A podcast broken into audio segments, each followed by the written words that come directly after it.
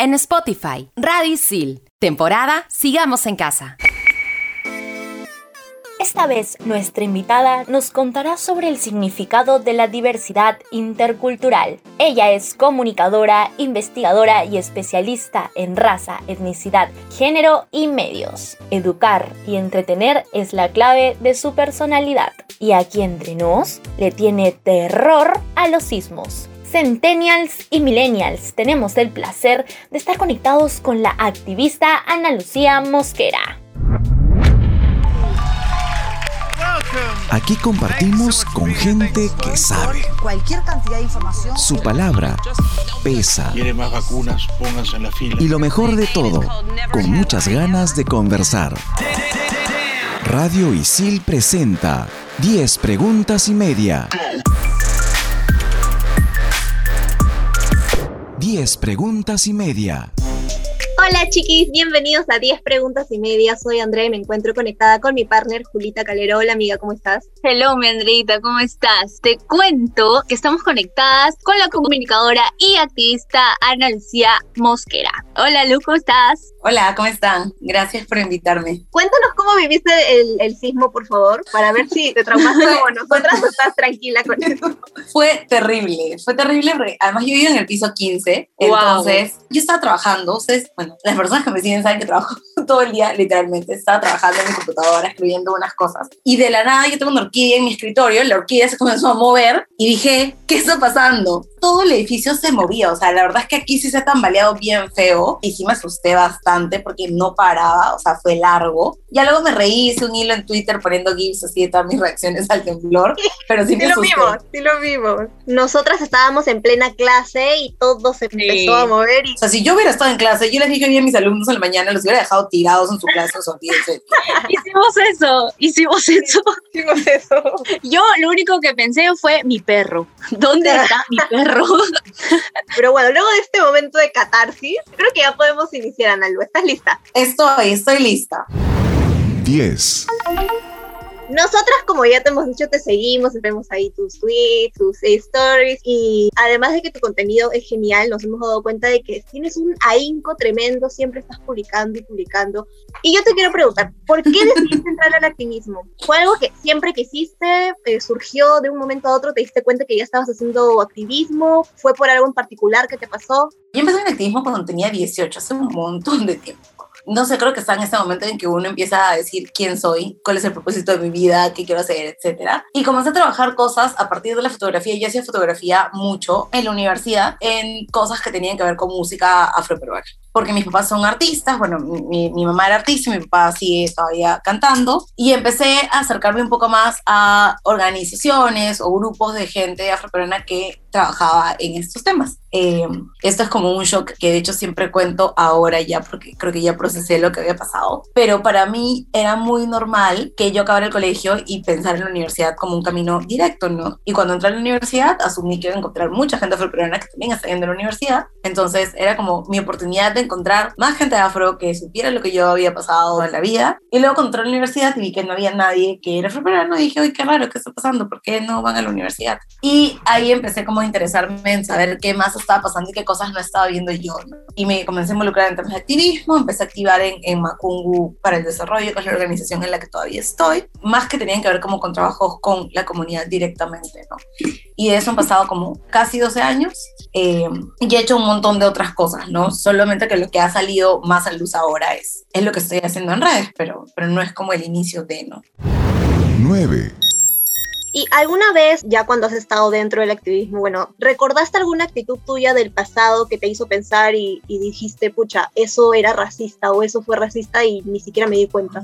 Sí, obvio, hay un montón de cosas que tienen que ver también con la propia negación de mi afroperuanidad, ¿no? O sea, este tema de cómo muchas personas racializadas que tenemos la posibilidad también de coquetear con el mestizaje y, y como disfrazarnos un poco mestizos para pasar viola, es algo que pasa un montón, no es algo que la gente siempre hace y es algo que yo también hacía, ¿no? Cuando yo era más chiquilla, obviamente yo soy una mujer afroperuana, pero soy una mujer afroperuana de, de piel un poquito más clara que algunas otras y eso me permitía un poco jugar con esta idea de, ah, sí, mis papás o mi papá es afroperuano, pero no tan afroperuano y yo tampoco, entonces siempre estaba este tema de tener el pelo lacio, eh, usar maquillaje que fuera como un poco más claro, estas ideas de no quiero ser esta persona porque todo esto está asociado a lo negativo y eso que obviamente tiene una carga bien racista, ¿no? Y decir como que, ay, sí, tal persona es como afroperuana, pero yo no soy como ellos, ¿no? Yo no hago tal o cual cosa. Tenía un montón de cosas mías que ahora entiendo que respondían también a cómo vivimos el racismo en las personas racializadas y que también tienen que ver con la negación del ser, ¿no?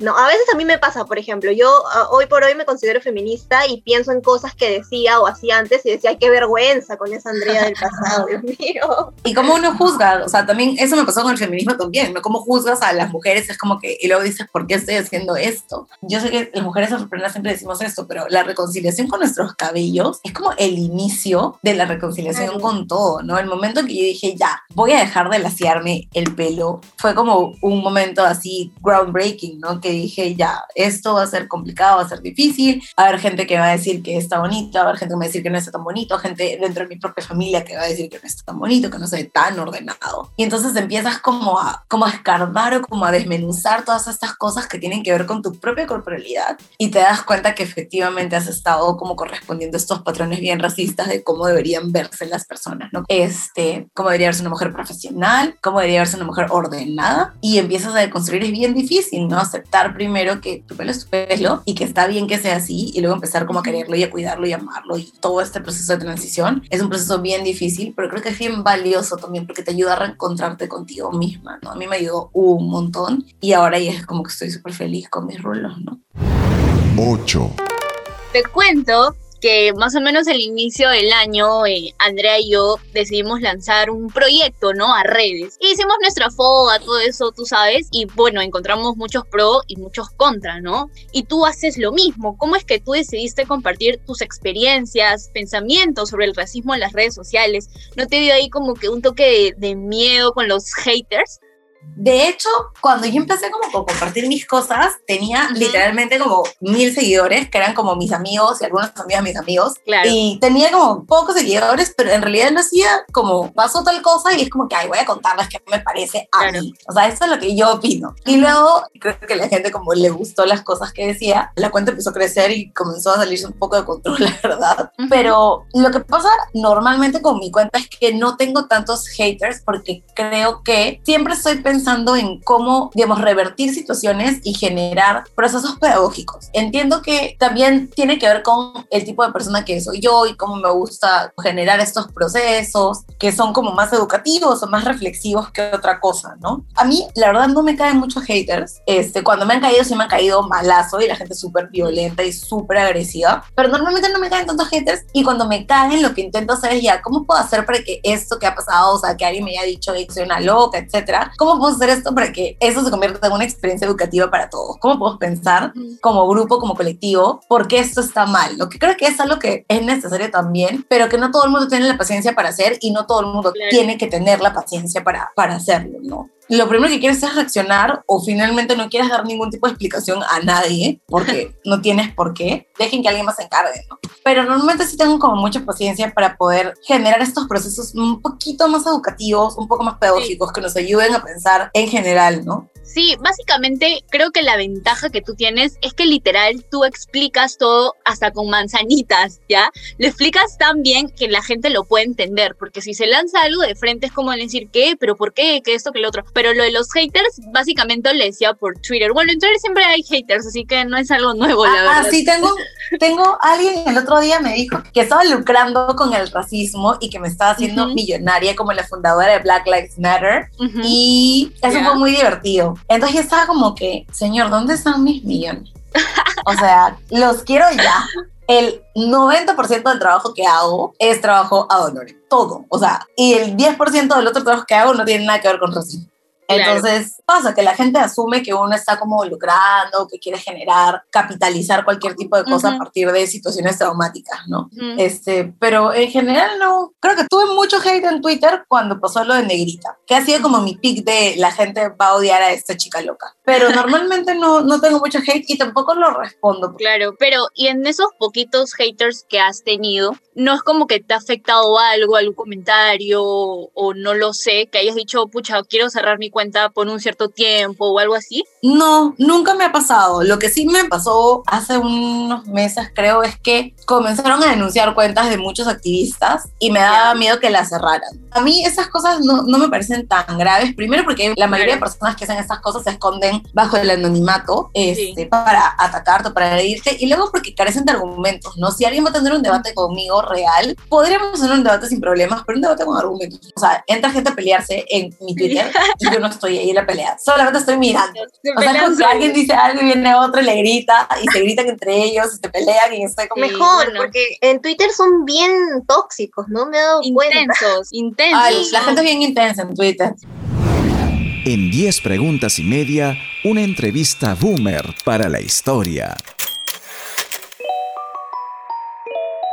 El legendario músico de reggae Bob Marley también fue el principal símbolo de la fe Rastafari durante las épocas de violencia política en su natal Jamaica en los años 70. No solo nos dejó con canciones llenas de mensajes, sino que nos dejó también con frases célebres. En 1979, en un reportaje del programa 60 Minutes para la cadena CBS de Australia, el periodista Gordon Beak llegó al gueto de Trenchtown en Kingston, donde tendría el encuentro con la estrella del reggae. Entre ácidos cuestionamientos al consumo de marihuana y los recientes actos de violencia ocurridos en la isla, el reportero inglés empezó a criticar la riqueza producto de la fama del cantante en medio de la pobreza local. En respuesta, luego de meditar por unos segundos, Marley respondería, mi riqueza es la vida. Bob Marley, One Love. 10 preguntas y media. Por Radio Isil. 7.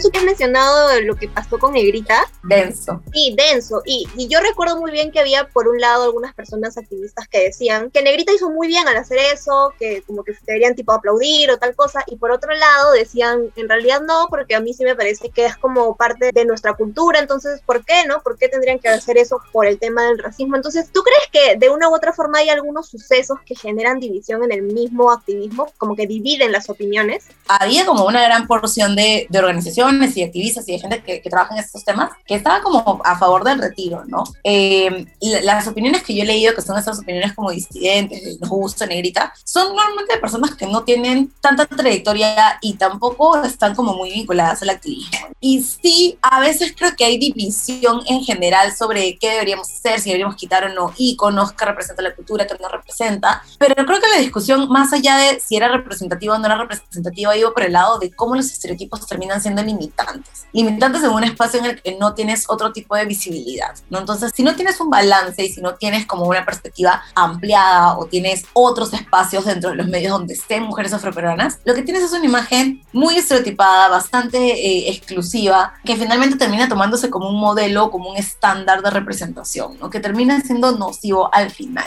Y creo que eso es lo problemático en temas como el tema de negrita, ¿no? Nuevamente, creo que sí hubieron algunas opiniones eh, disidentes, algunas personas que querían que la marca se quedara, pero no son personas realmente con las que yo al menos haya tenido conversaciones dentro del movimiento para ver estos temas, eh, porque en general el movimiento durante muchos años ha estado denunciando la aparición de estos personajes, no solamente negritas, sino otros personajes que todavía están ahí, este, que terminan siendo limitantes y, y que terminan estereotipando, ¿no? Entonces, una discusión casi cerrada, salvo por un porcentaje pequeño de gente a la que no le gustó que cambiara en la marca. Todo un drama. Yo me acuerdo perfectamente todo el drama que hubo en Twitter. A mí me sorprendió como el nivel de furia que la gente tenía acerca de la imagen de una marca de mazamorra de sobre. Entonces era como, a ver, el tema con el racismo, con temas de discriminación, es que cuando uno los visibiliza, lo que hace es romper una lógica que se ha normalizado durante muchos años. Y cuando rompes con esa lógica, la gente se queda como en un terreno desconocido porque no sabe exactamente qué cosas ha reproducido durante su vida que son racistas o no sabe cómo analizar o ver algunas cosas y se genera un montón de temor y desconocimiento y a partir de eso se genera violencia, se genera furia porque claramente te están cambiando esquemas que tú durante toda tu vida has venido aceptando o asumiendo que son los correctos, ¿no? Entonces, siempre había este tema de, ay, pero es parte de la cultura o es parte de nuestras tradiciones, ¿no? Y es esta idea de nos vamos a aferrar a todo esto que conocemos, porque cambiar o repensar nuestras actitudes es un proceso complicado, no es un trabajo que parece que casi nadie quiere hacer. Sí, me pasó lo mismo. Creo que el tema de la deconstrucción es bien complicada. Seguimos aprendiendo siempre porque hay cosas que no nos pasan a nosotros y creo que es más difícil sentir empatía cuando no lo has vivido la empatía tiene que estar sobre todo siempre. En el Perú cuesta un montón cambiar porque hay cosas que están tan arraigadas que son como parte del ADN de la sociedad. Entonces la reacción más inmediata o la que nos parece más apropiada es aferrarnos a estas cosas que conocemos, negar la experiencia de la otra persona, negar que la otra persona probablemente se puede haber visto afectado por cosas que a ti pueden parecer tan importantes pero que les han afectado y luego eh, intentar como minimizar o, o deslegitimar cualquier tipo de queja que salga a partir de eso, ¿no?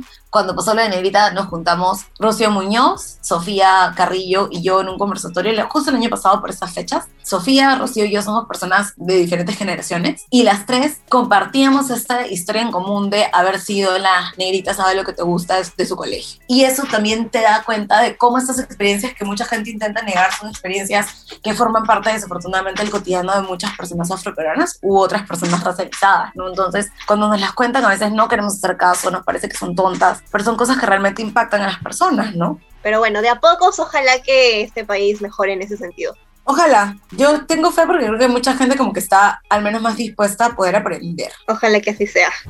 6. Desde tu experiencia, ¿qué es ser mujer afro en el Perú? Uy, una pregunta compleja. Mm, yo creo que es allá ser mujer es una experiencia bien complicada en el Perú. Sí. Es una cosa compleja, es un país bien machista. Si a eso le añade esto de ser una mujer racializada, creo que las experiencias se complejizan. Lo que yo he experimentado es que en muchos sitios soy la única de, de, mi, de mi tipo, iba a decir, pero sí, más o menos. Entonces, este sentido de aislamiento, de, de, no encontrarte, de no hallarte, de tener que enfrentarte constantemente con mujeres que no son afrodescendientes para que reconozcan tu experiencia como mujer afrodescendiente, y luego con hombres afrodescendientes para que reconozcan tu experiencia como mujer afrodescendiente, es como estar en el medio de, de un montón de cosas complicadas. ¿no? Entonces, siempre pienso que los problemas lo que hacen es darnos posibilidades para construirnos. Igual son procesos que a veces son incómodos, que son dolorosos, pero que nos ayudan, ¿no? Entonces es como sufrir, pero también gozar a la vez.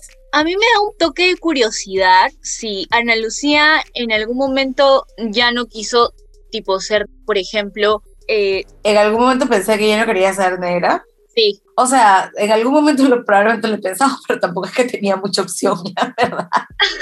es, es, esta cosa de no, no puedo elegir. Si hubiera podido elegir, probablemente sí hubiera hecho algunas otras cosas para pasar viola, ¿no? Como les contaba lo que, lo que hacía cuando era más joven, ¿no? Que decía, no, mi cabello es lacio, como que claro. mi papá es presidente, pero mi mamá no. Uh -huh. Entonces yo en realidad no soy negra, negra, ¿no? Este, soy como mestiza, que es una palabra bien uh -huh. extraña, pero bueno, soy mestiza. Porque claro, estas son estrategias también paliativas, ¿no? De intentar prevenir o reducir este riesgo de sufrir discriminaciones. Claro. Y así como nos cuentas del cabello, tipo, con respecto, a, no sé, a la base, el maquillaje. Bueno, en el tema del maquillaje, tampoco es que había mucha opción de poder tener maquillaje de mi tono de piel. Cuando yo era más jovencita, no habían tantas marcas para pieles oscuras. De hecho, me pasaron cosas bien traumáticas, especialmente con mi mamá, porque yeah. mi mamá era una mujer afrodescendiente de piel más clara que yo. Uh -huh. Le dijeran, ay, no, su piel es muy oscura. O sea, obviamente lo que yo pensaba era, ok, si la piel de mi mamá es muy oscura, ¿eso qué me hace a mí? ¿En qué me convierte? ¿no? En, básicamente en, en, una persona que nunca va a encontrar ni siquiera maquillaje, nada, ¿no? Y ya yo creo que recién, o sea, han, han empezado a salir algunos productos para pieles más oscuras que son carísimos. Sí, eso, eso te iba a decir. A mí cuando yo empecé como a problematizarlo me parecía muy superficial y era como que decía obviamente problemas más difíciles o problemas más grandes que, que no encontré maquillaje, pero también tienen que ver con cómo el mercado no piensa ni siquiera en las claro. mujeres racializadas como mujeres que podrían ser un público objetivo válido, ¿no? Como consumidoras que tienen valor. 5.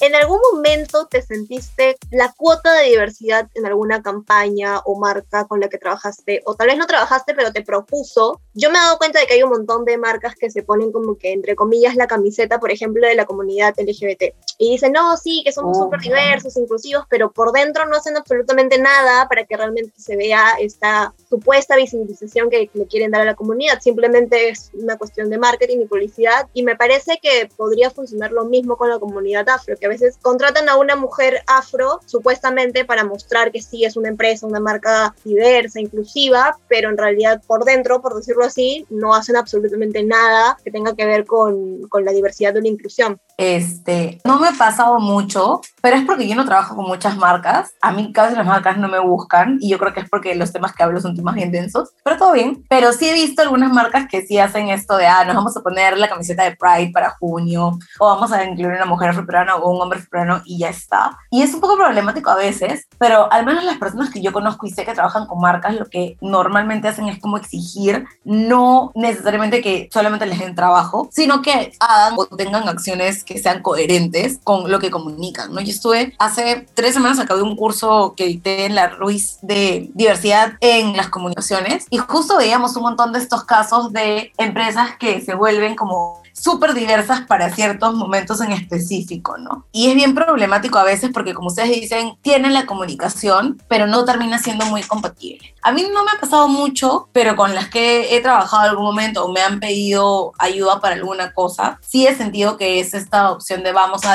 diversificar realmente nuestro trabajo, o queremos saber qué opinas de tal o cual cosa. Y también siempre he estado abierta a poderles decir algunas cosas cuando he querido trabajar con, con las marcas. No sé, algo que no me parece que está correcto, me parece que no funciona muy bien, o que podría darse interpretaciones, siempre sé como que lo voy a decir. 4. En todo tu trabajo de activista, ¿cuál fue el caso o no sé, o experiencia que hayas vivido que te haya conmovido mucho, que digas, wow, fue un trabajo de campo hace varios años ya, con Macungu justo a Villa María del Triunfo. En algún momento, cuando estábamos levantando ese trabajo de campo, me tocó hablar con una chica que era como de mi edad, yo tenía como 23 en ese tiempo, creo y le preguntamos qué había querido hacer, etcétera. Trabajaba en un salón de belleza y le preguntábamos y dijo que bueno, que ella siempre había querido ser abogada, pero que ella había entendido que ella no servía para eso, porque le habían dicho que ella no servía para ir a la universidad y que había decidido desistir, ¿no? Claro, nuevamente, para mí había sido muy normal esta idea de voy a terminar el colegio y luego voy a ir a la universidad. Y fue como que súper fuerte porque a veces solamente te toma una persona que quiera tumbarte el camino para que realmente tú asumas o creas que no puedes hacer ciertas cosas y te veas impedida de buscar tu propio futuro, ¿no? Y ahora que cuentas eso, eh, me acordé también de una anécdota que mi papá me contaba, ¿no? Bueno, yo era súper chiquita, ¿no? Y escuchaba cuando mi papá decía de que qué bueno que nosotras nunca vamos, o sea, nosotras que somos tres hermanas, nunca vamos a, a ser discriminadas. Y yo ahora tenía siete años, pues, ¿no? Y decía, ¿qué? ¿De qué habla mi papá, no? Y bueno, fui creciendo y mi papá nos explicó de que, bueno, él muchas veces por su color lo discriminaban en los trabajos, en el colegio incluso, mi papá no terminó secundaria justamente por eso. Y yo creciendo pude entender, dije, wow, o sea, es algo que nunca lo pasé y como que me quedé en shock y dije, ala, no, qué triste, ¿no? Y me supongo que hasta el momento y puede ocurrir eso y no sé, no imaginaría que me pasaran con mis hijos o, o con mis propios hermanitos, wow, o sea, es algo bien chocante, diría yo. Sí, es bien loco porque justo lo que estabas hablando es algo interesante, porque estabas hablando un poco de, bueno, de la historia de tu papá y luego de, de la deserción escolar, ¿no? Y pasa que en muchos casos la discriminación o las experiencias de discriminación son un motivo para que las personas no quieran ir al colegio y no quieren ir a la universidad. Entonces, no estamos hablando solamente de un par de cosas que te dicen en algún momento de tu vida y luego te olvidas, sino de cosas que podrían literalmente afectar tu trayectoria de vida, que te pueden afectar el futuro, que te pueden alterar el curso natural de vida que tú le quieras dar claro. a tu experiencia, ¿no? Claro, incluso hasta tu salud mental ya se queda tatuado en ellos, mañas. O sea, entonces hay que tener mucha empatía cada vez que a veces decimos algo que no debemos o no sé, porque no sabes lo que una persona puede estar pasando. El racismo y la salud mental es una cosa bien compleja. Hace unas semanas conversé con una amiga mía que es psicóloga para mi podcast y estábamos hablando del trauma racial y de lo que implica, ¿no? Y sí, pues o sea, hay muchas personas, como bien dices, que te pueden decir algo cuando tenías, no sé, 5 años, tienes 40 y te sigues acordando de lo que ha pasado y te impacta, te impacta en la vida. Y esas son cosas que no se tratan, ¿no? O no se hablan, pero que sí tienen un peso en cuanto a la salud mental. En 10 preguntas y media, para que veas, escuches o leas. Admirada por muchos alrededor del mundo, la ex primera dama de Estados Unidos, Michelle Obama, es una de las mujeres más icónicas de la historia reciente, y es que se ha sobrepuesto a los múltiples obstáculos que la sociedad de su país le ha impuesto por ser una mujer afroamericana. Esto y mucho más nos lo cuenta ella misma en su libro titulado Mi Historia, que es un recorrido por las etapas más importantes de su vida, desde su infancia en Chicago, su paso por las exclusivas universidades Harvard y Princeton, su carrera como abogada y su posterior matrimonio con el expresidente Barack Obama. El libro de memoria salió a la venta en 2018 y su éxito fue tal que rápidamente se convirtió en el más vendido en los Estados Unidos durante ese año. Una razón más para amar a esta multifacética mujer. 10 preguntas y media por Radio Isil. 3. Lo peor es que hay un montón de personas que niegan esto, ¿no? Que dicen que no, que no existe, que hoy por hoy no se ve mucho. En algún momento te han acusado de ser como exagerada cuando tú has puesto estos temas sobre la mesa. Por ejemplo, no sé, yo he visto que varias veces subes a tus stories ciertos casos y los comentas y das tus opiniones. En algún momento te han dicho, oye, estás exagerando, eso no es racismo o eso no es discriminación. Sí, obvio. Me ha pasado un montón de veces. La verdad es que me ha pasado un montón de veces. Siempre hay alguien que te va a decir exagerada.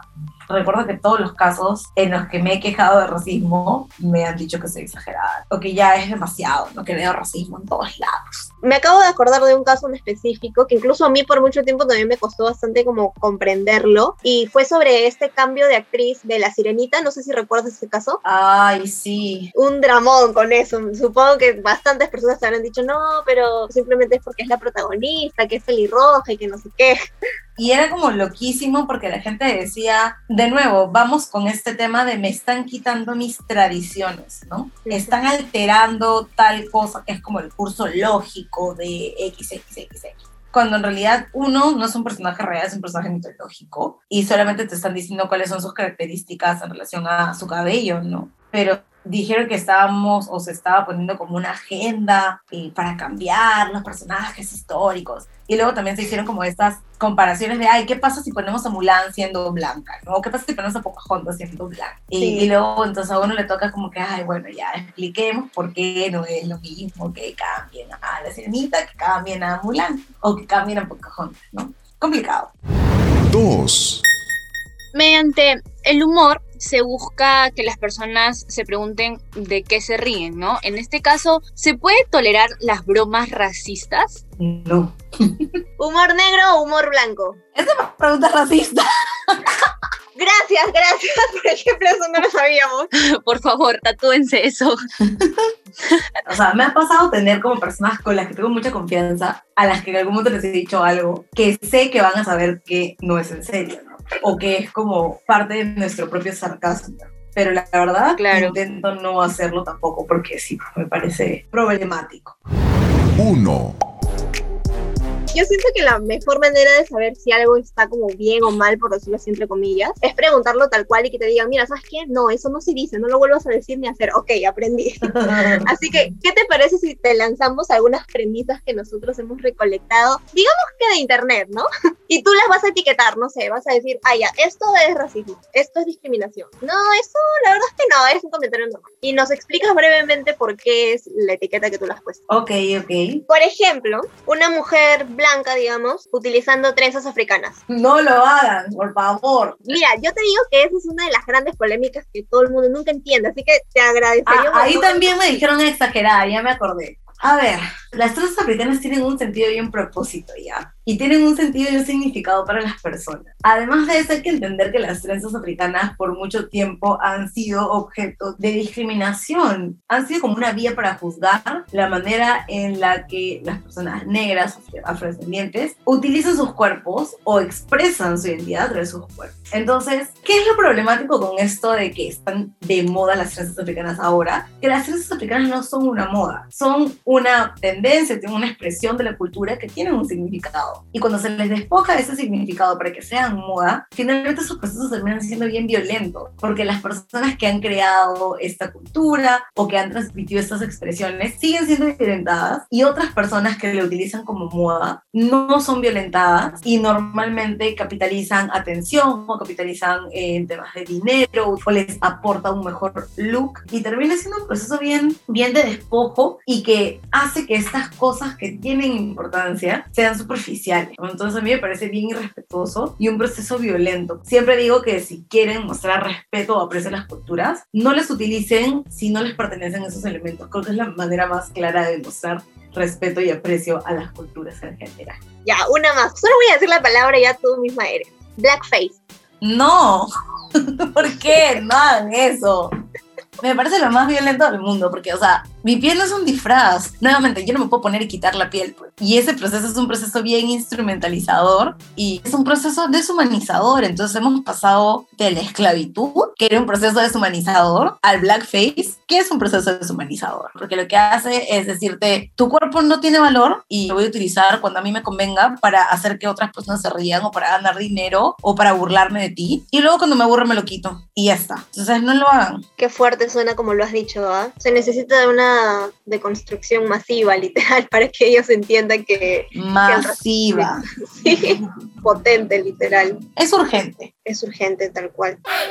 Pero bueno, felizmente existen activistas como tú que, como dijo Julita en un comienzo, explican como con manzanitas. Al menos yo personalmente, si antes te amaba, ahora te amo mucho más. No quiero sonar ni nada, pero ya estoy siendo sincera.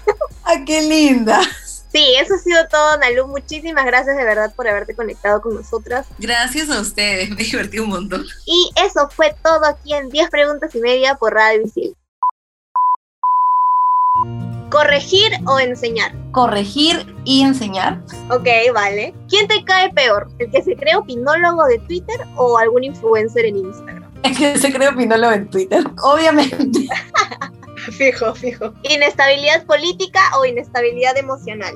Inestabilidad emocional, ya no puedo más con la inestabilidad política. Dios mío, por mí. ¿Una lisura bien puesta o un silencio asesino? Un silencio asesino, mi estilo. ¿Que te agarre un temblor en el baño o durmiendo? Durmiendo.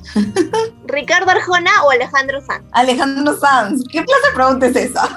Me da mucha risa. Este y otros podcasts, escúchalos en Radio Isil. Temporada Sigamos en Casa.